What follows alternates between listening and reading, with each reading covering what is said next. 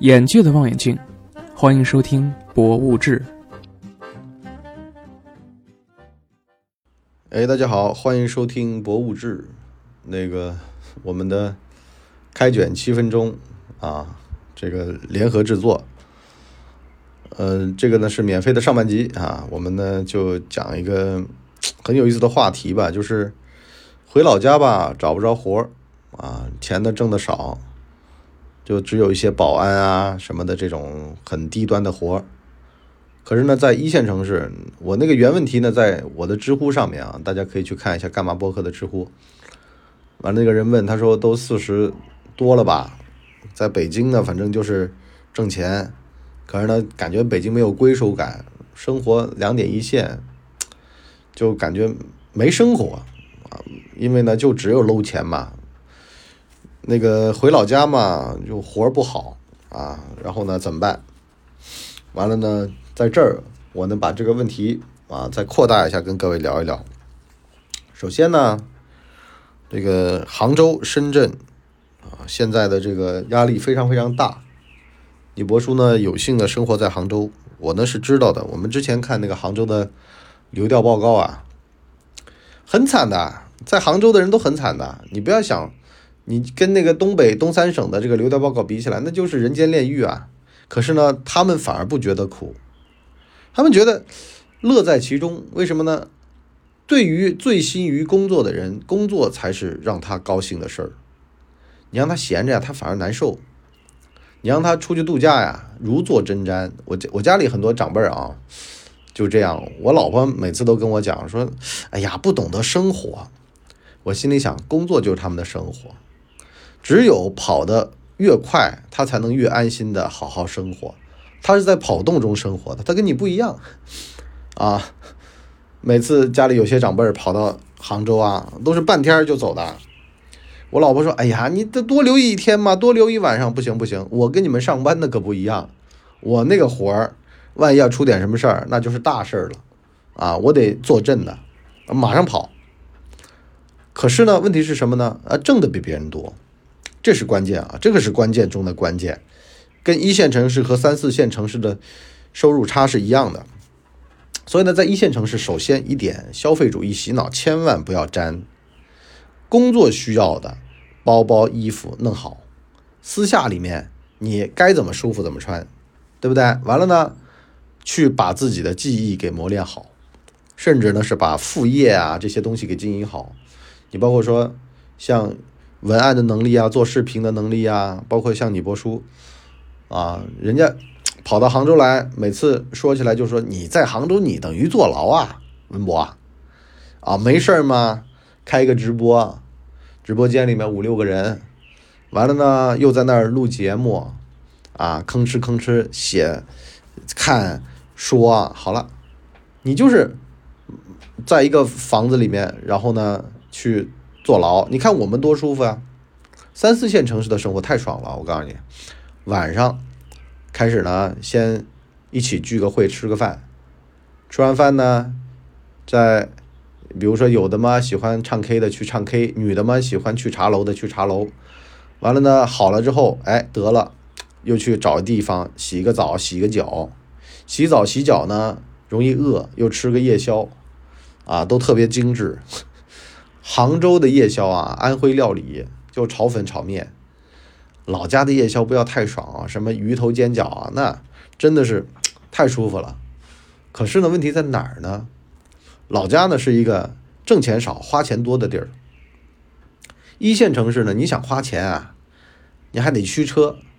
杭州呢，你还得跑到白景坊巷啊，跑到什么什么峡湾巷啊，那就累啊，累死了，对吧？跑那么远。家楼下嘛，就永远只有安徽料理，所以呢，导致到你能挣钱，你花不了几个钱，大部分时间呢都在通勤的路上，插着个耳机听你播书的节目，还花冤枉钱啊，买付费下半集啊，在那学记忆，拼命的学。但是呢，假以时日，这人和人是不一样的，在三四线城市被废掉的可能性非常非常大，因为呢，你没有什么压力，周围也没有什么优秀的人。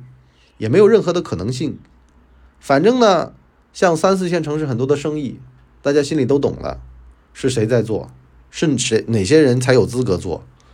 可是呢，在一二线城市，啊，可能就身边的，而且都是外来人口，本地人口呢都废掉了，啊，当然了，这是说我的一一面之词啊。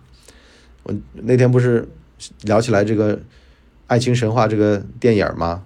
然后我就说嘛，本地人的一种生活态度是什么呢？就是像男主角他妈的这种态度，只要这儿子好死不如赖活着，我给他天天做饭去，有什么呢？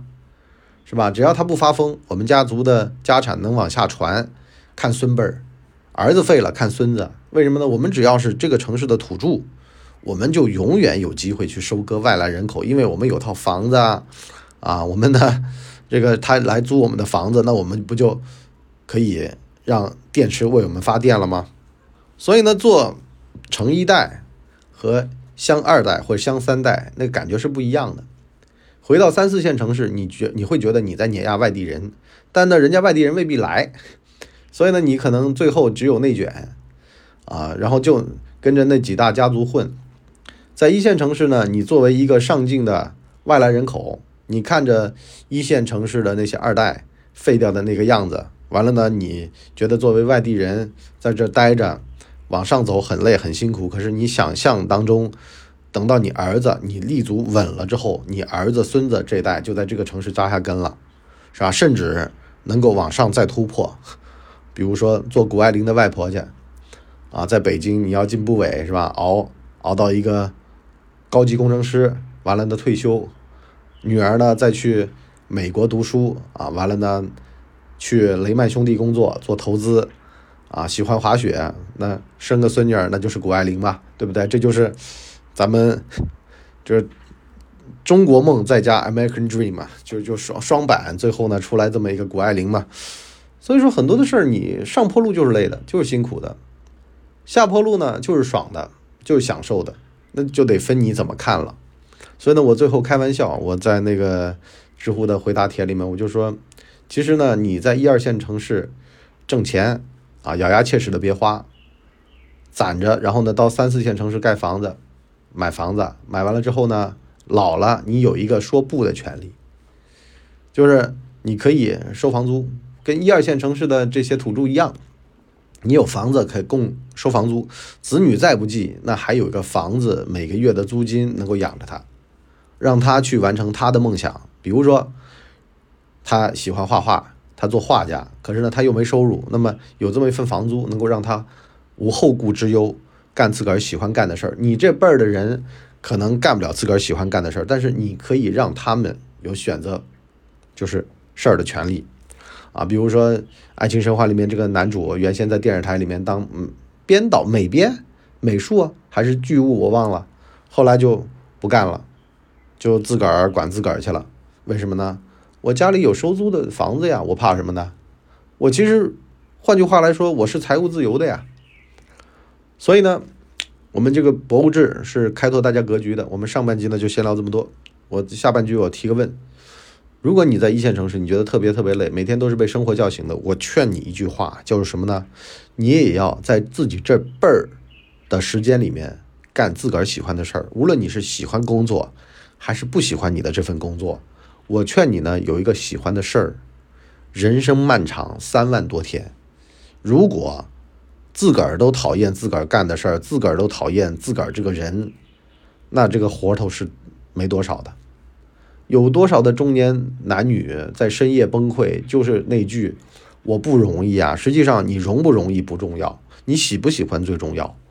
谷爱凌这代人，他们最喜欢讲的就是说享受比赛，享受这个东西。难道很难理解吗？我觉得我很好理解啊！我一大早八点多送完孩子，就在这开着直播，在这儿录着音。我觉得我挺快乐的，因为呢，苦是很主观的东西，只要你自个儿不觉得苦，别人再说苦都没用。所以呢，苦不苦的逻辑，我们在我们的博物志第五季下半集跟大家继续聊。好了，我们今天就先到这里，我们下半集见，拜拜。哎呦，节目听完了，我是麻辣电台的台长杰森。欢迎大家添加干嘛电台官方微信，微信 ID 是文博小号的全拼，加入我们的社群，一起交流成长吧。干嘛电台扫清你人生路上的所有坑，付费订阅请关注微信订阅号干嘛播客。